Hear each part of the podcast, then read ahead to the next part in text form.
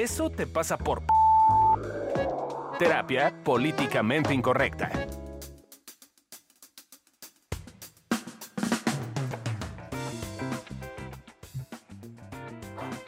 Hola, ¿cómo están?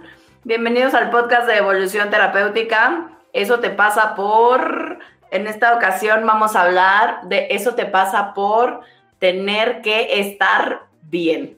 Ya ahorita vamos a entrar en materia y les vamos a explicar a qué nos referimos. Yo soy Alessia Divari, nosotros somos Evolución Terapéutica y pues ya, mejor entremos sin más preámbulo a las presentaciones. Hola, Ale. Hola, Adri. Yo soy Adri. Yo soy Fabio Valdés. Yo soy Amílcar Valdés. Los hermanos Valdés. Los hermanos Valdés. Y hoy vamos a hablar acerca de tener que estar bien. ¿Cómo es eso? Creo que primero valdría la pena definir qué es bienestar. Entonces, según el diccionario, es el conjunto de las cosas necesarias para vivir bien. O sea, quién sabe. Whatever that means.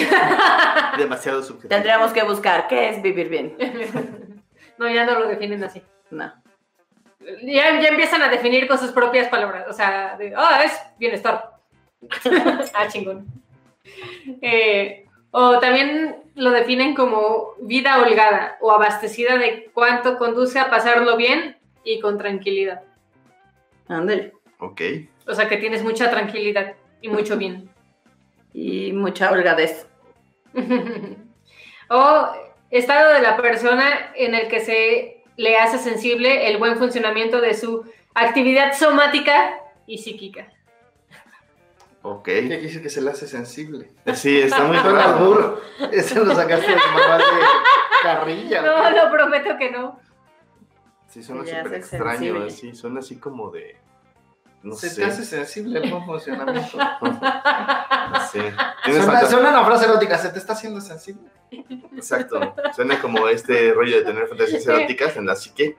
Creo que es la forma en la que la RAE quiso decir que te das cuenta y lo notas. Ah, es probable. ¿eh? ¿Qué? ¿Tenemos una definición fancy de esto? No.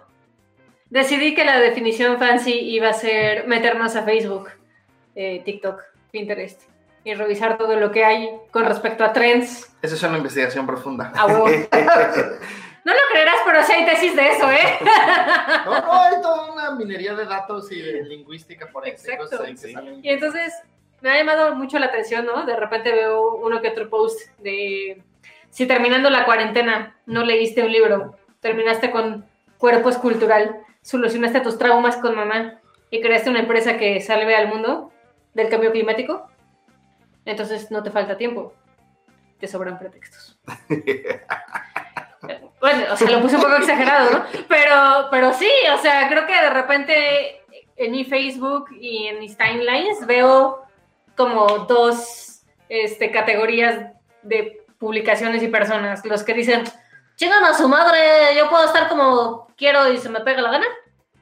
Eh, y los otros de no manches, por gente como tú, estamos como estamos. Deberías estar estudiando, deberías estar aprovechando el tiempo, debería de verse así tu cuarentena. No, pues te llevas con gente muy rebelde, porque yo como el 90% de la gente que tengo está como, no, yo ya leí cuatro libros y ya estudié no sé qué, y un poquito como juzgando a la gente que está este, teniendo que salir a trabajar, cosas por el estilo. Como que hay un, como que hay un tema en el cual, así hay un contexto que nos está empujando a estar de una forma, a invitarnos a estar de una forma, y tiene que ver un poco con las redes sociales el día de hoy. Yo la verdad es que no puedo decir porque no me metí a Facebook, estaba muy ocupado leyendo libros, entrenando mi ser como para ver esas pendejadas. Haces bien, amiga. Yo no, yo hago TikToks. Pero, pero creo que todo esto justo tiene que ver con, con el título que le pusimos hoy, porque de pronto somos, terminamos siendo víctimas de nuestra propia imagen y de la, y de la imagen que se supone que deberíamos de tener, ¿no? Por- de todo eso que nos dicen que significa estar bien, ¿no? O que significa bienestar, que aunque aquí no está esa definición, sí para muchas personas, por ejemplo, bienestar es ausencia de malestar. Y entonces estamos jodidos. Sí, sí, porque más hay un tema en el cual contextualmente sí te empujan poco a poco a tener que estar de una forma en particular.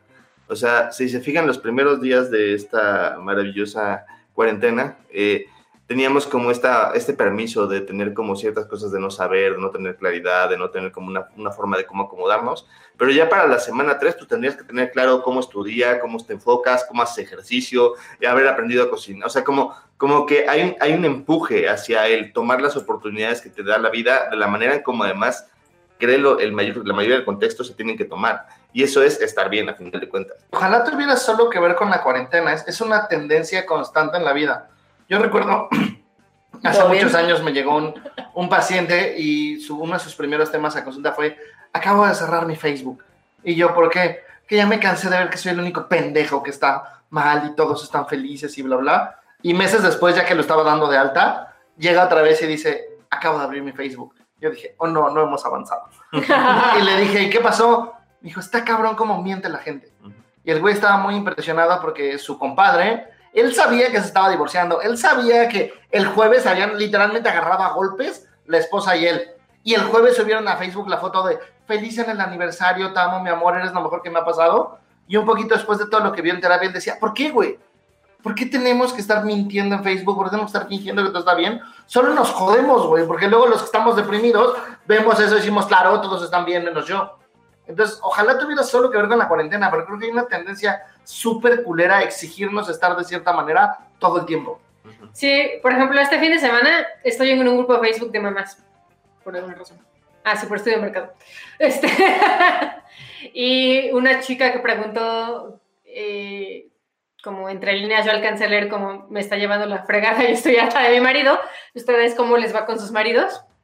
Eh, y todo el mundo le puso como, no, está increíble, estamos más conectados que, Que nunca. nunca. Eh, y entonces hubo una parte en la que las leía y yo decía, chale, o sea, adoro a Fabio, pero hay ratos que ya estoy harta de él, ¿no? O sea, estar encerrados todo el tiempo juntos pasa factura. Y entonces de repente vi eso y dije, ok, entonces algo claramente está muy mal con mi matrimonio, ¿no? O sea, sí creo que de repente nos vamos a esos lugares en lugar de cuestionarnos si lo que la gente publica o lo que la gente dice es real o si tiene que ver más con una idea que les gustaría de cómo Chistoso, vería. porque todos los pacientes, mamás y papás que yo tengo, guardan una serie de sentimientos hacia sus hijos que, que piensan que solo ellos tienen, ¿no? Todos en algún momento dicen, ojalá no los hubiera tenido, ya me tienen hartos, ya me cansaron. Y no solo en cuarentena, cuando es la vida así en el día a día también.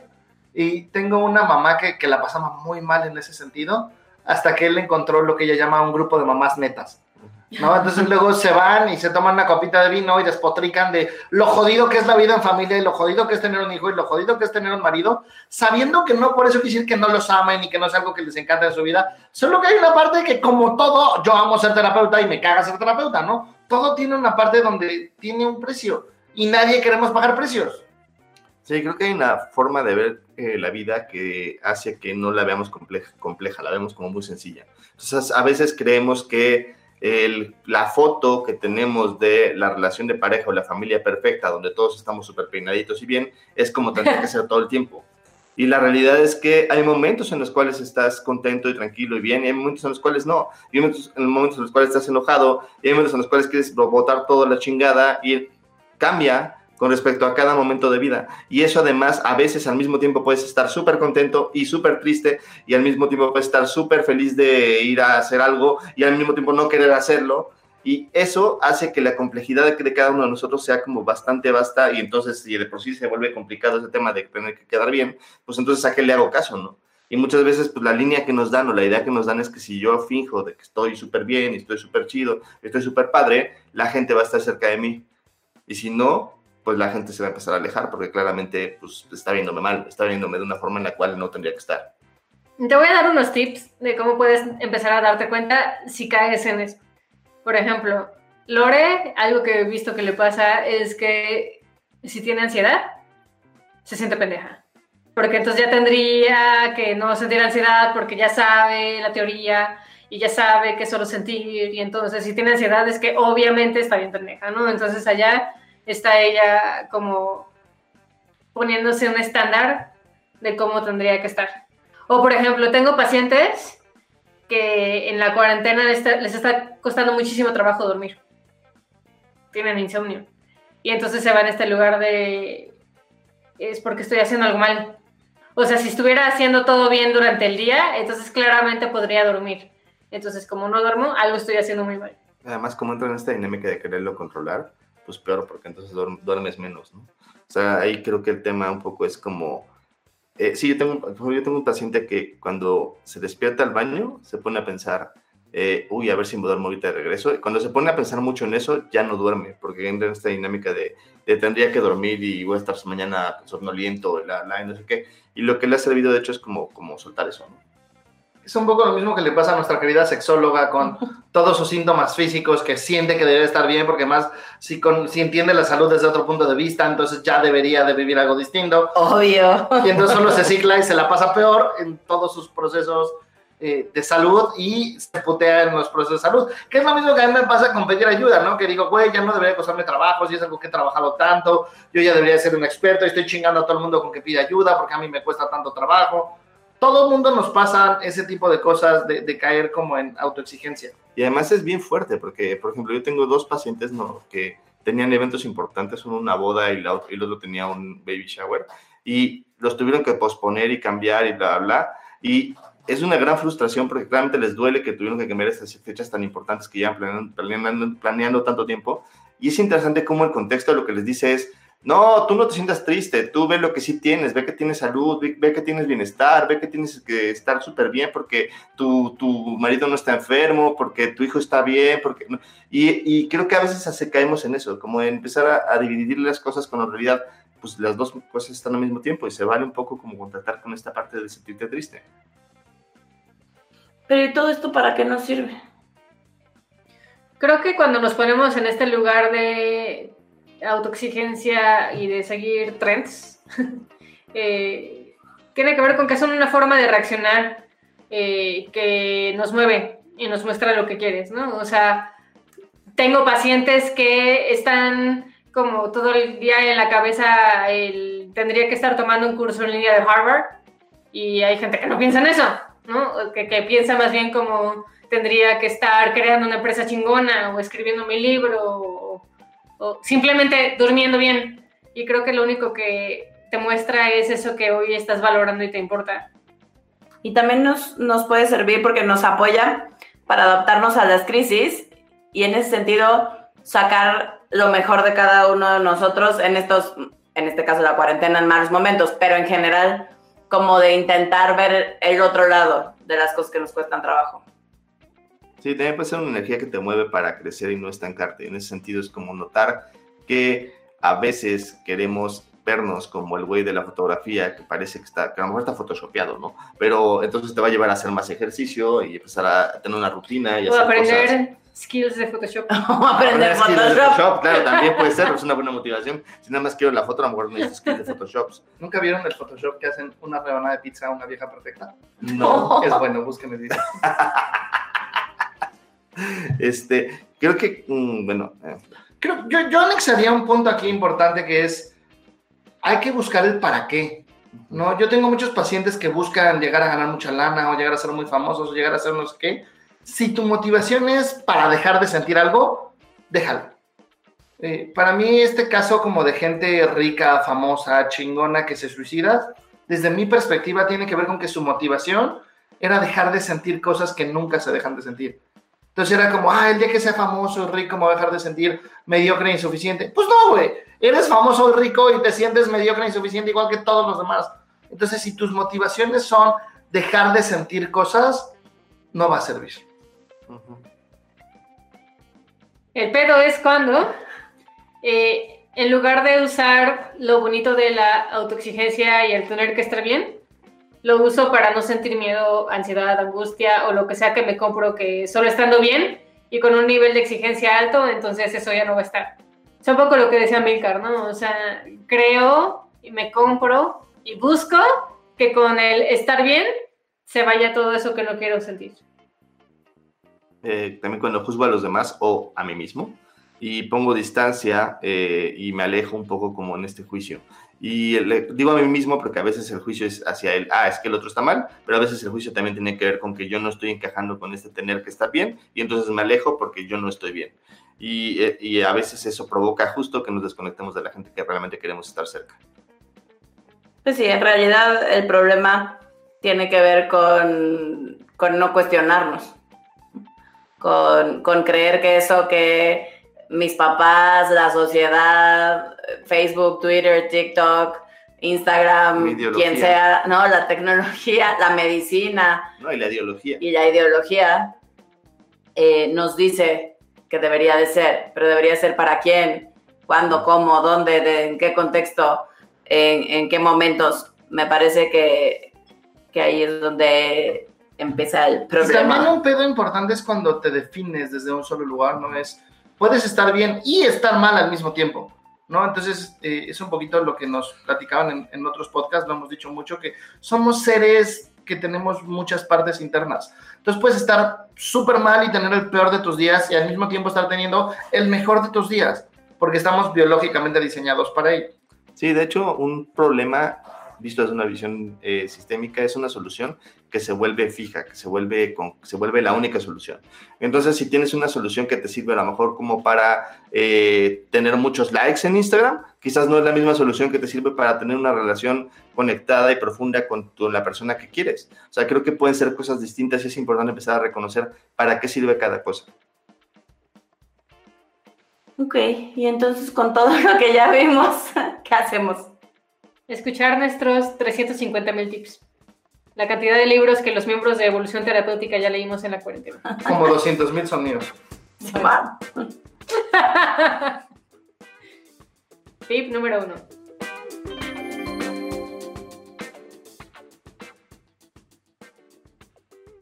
Nota qué es estar bien realmente para ti. Pues aquí es como darte cuenta de que tú tienes un propio criterio y ese criterio a final de cuentas el la única persona que lo define eres tú. Yo sé que suena muy tonto, pero muchas veces estamos tan clavados en ver cómo hacerle para encajar en, en la cuestión de los demás que no nos fijamos en lo nuestro. Entonces es como si yo de repente tuviera un, un gusto del helado de chocolate y quisiera, porque a todo el mundo le gusta el helado de vainilla, que me dejara de gustar el chocolate y que me gustara la vainilla cuando la vainilla me choca, me caga y entonces me forzo a hacer una cosa que realmente no quiero hacer. Tip número 1.5.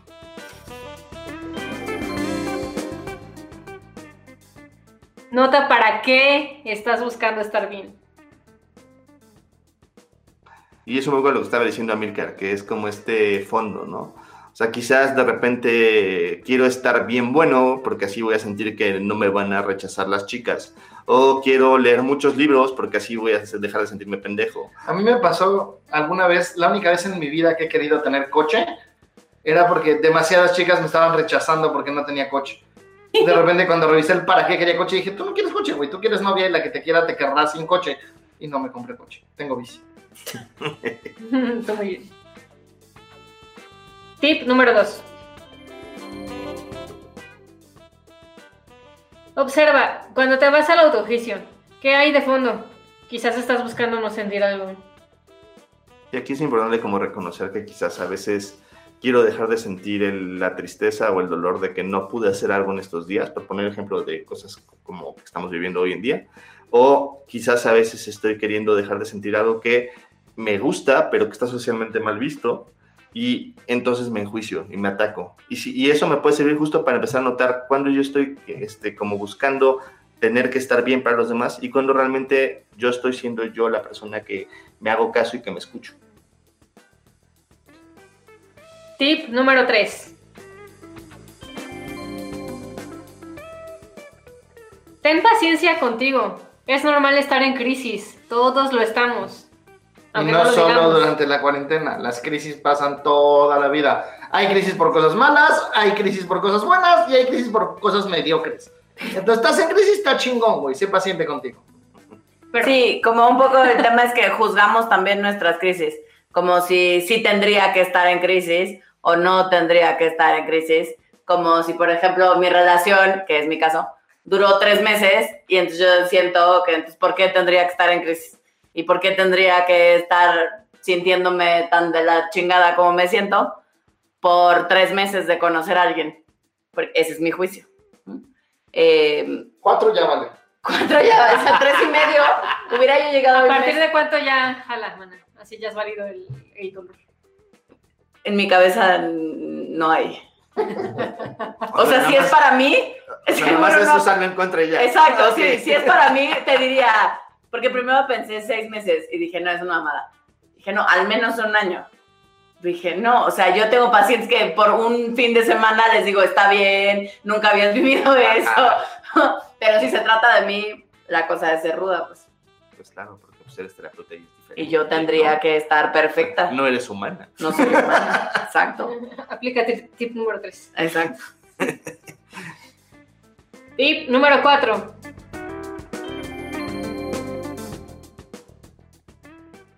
Se vale que haya días que no quieras hacer nada productivo. Date chance. Y eso aplica incluso, dentro y fuera de la cuarentena. O sea, ahorita en cuarentena es importante que hay días que... Tengo un paciente, por ejemplo, que ha entrado en esta dinámica como de complacer a su jefe y entonces trabaja literal de lunes a domingo y, y trabaja como 20 horas, duerme como 4 horas y si se levanta a trabajar. De hecho, empezó a venir a terapia justo por eso. Y poco a poco le ha costado mucho trabajo empezar a decir, ok, hoy, hoy que es domingo, no voy a trabajar.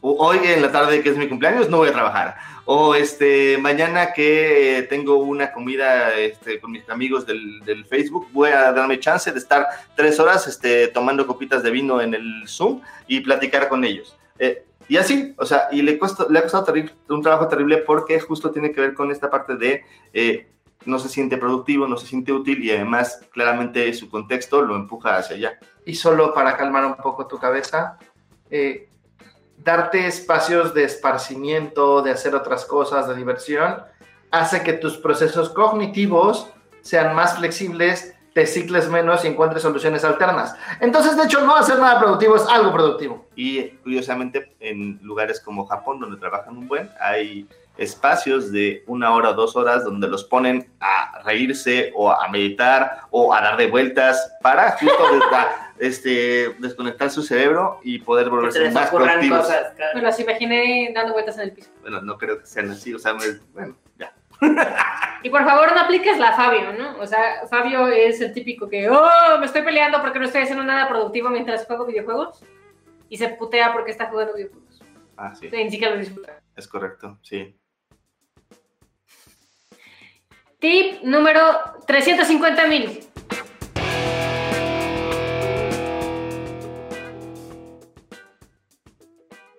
Dale espacio a la gente en tu vida para que también estén en crisis y la pasen mal. De las crisis vienen los más grandes aprendizajes.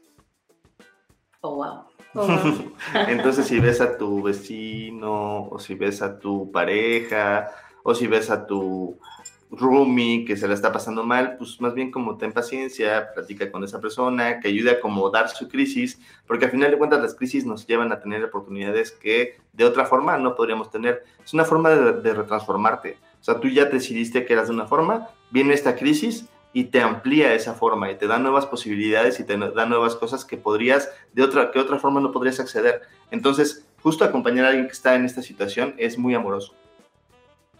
Ay, qué bonito. y bueno, es así como ya llegamos al final de este episodio. Eso te pasa por tener que estar bien. Hoy estuvimos hablando acerca de esta exigencia social, de qué significa el bienestar, qué significa estar bien, cómo se ve de manera específica y particular para cada uno de nosotros y cómo nuestra propia autoexigencia va haciendo de las suyas y por momentos no nos permite ni siquiera cuestionarnos qué es eso que realmente está bien para nosotros, más allá de lo que digan las redes sociales, mi familia o el contexto cultural en el que me muevo. Eh, si llegaste hasta este momento, te perdiste los tips, apenas estás escuchando, te dio flojera echarte todo el podcast, te recuerdo nuestros tips para que los pongas en práctica. El primero, nota qué es estar bien para ti, independientemente de todo lo que has escuchado o lo que se supone que debería de ser. Tip número dos, observa cuando te vas al autojuicio.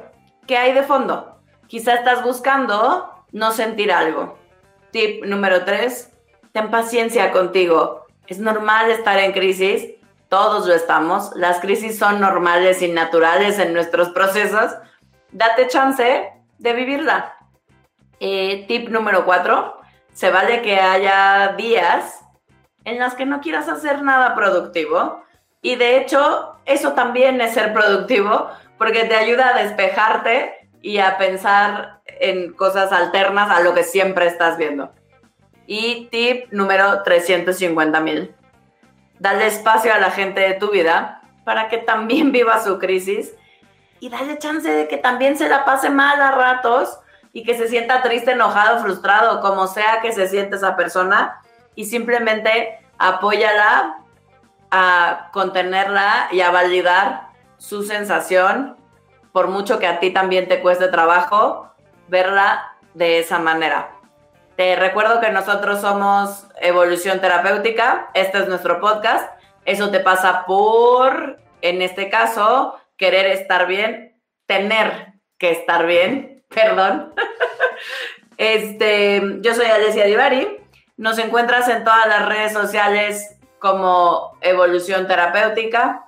Y pues ya sabes que estamos a tus órdenes para cualquier tema, pregunta, em, chisme, lo que sea que se te antoje. También si te caemos bien, nos caes, no quieres escucharnos más, te la pasas bomba mientras nos escuchas. Eh, esto tú no sabes, pero no sale gratis. Entonces necesitamos un, de tu apoyo. Tú puedes además ser parte justo de la construcción de esto, porque en la página de Patreon estamos preguntando para que la gente aporte y nos eche la mano y vayamos construyendo esto. Patreon es una página que sirve justo para volverte nuestro patrocinador y eh, echarnos la mano a que este podcast pueda seguir estando en pie y podamos eh, además mejor crecerlo a alguna otra cosa eventualmente. Eh, la, la, página de Patreon de Evolución, de Evolución Terapéutica es Patreon, que es patreon.com diagonal Evolución T. Nos vemos en el siguiente episodio. Bye.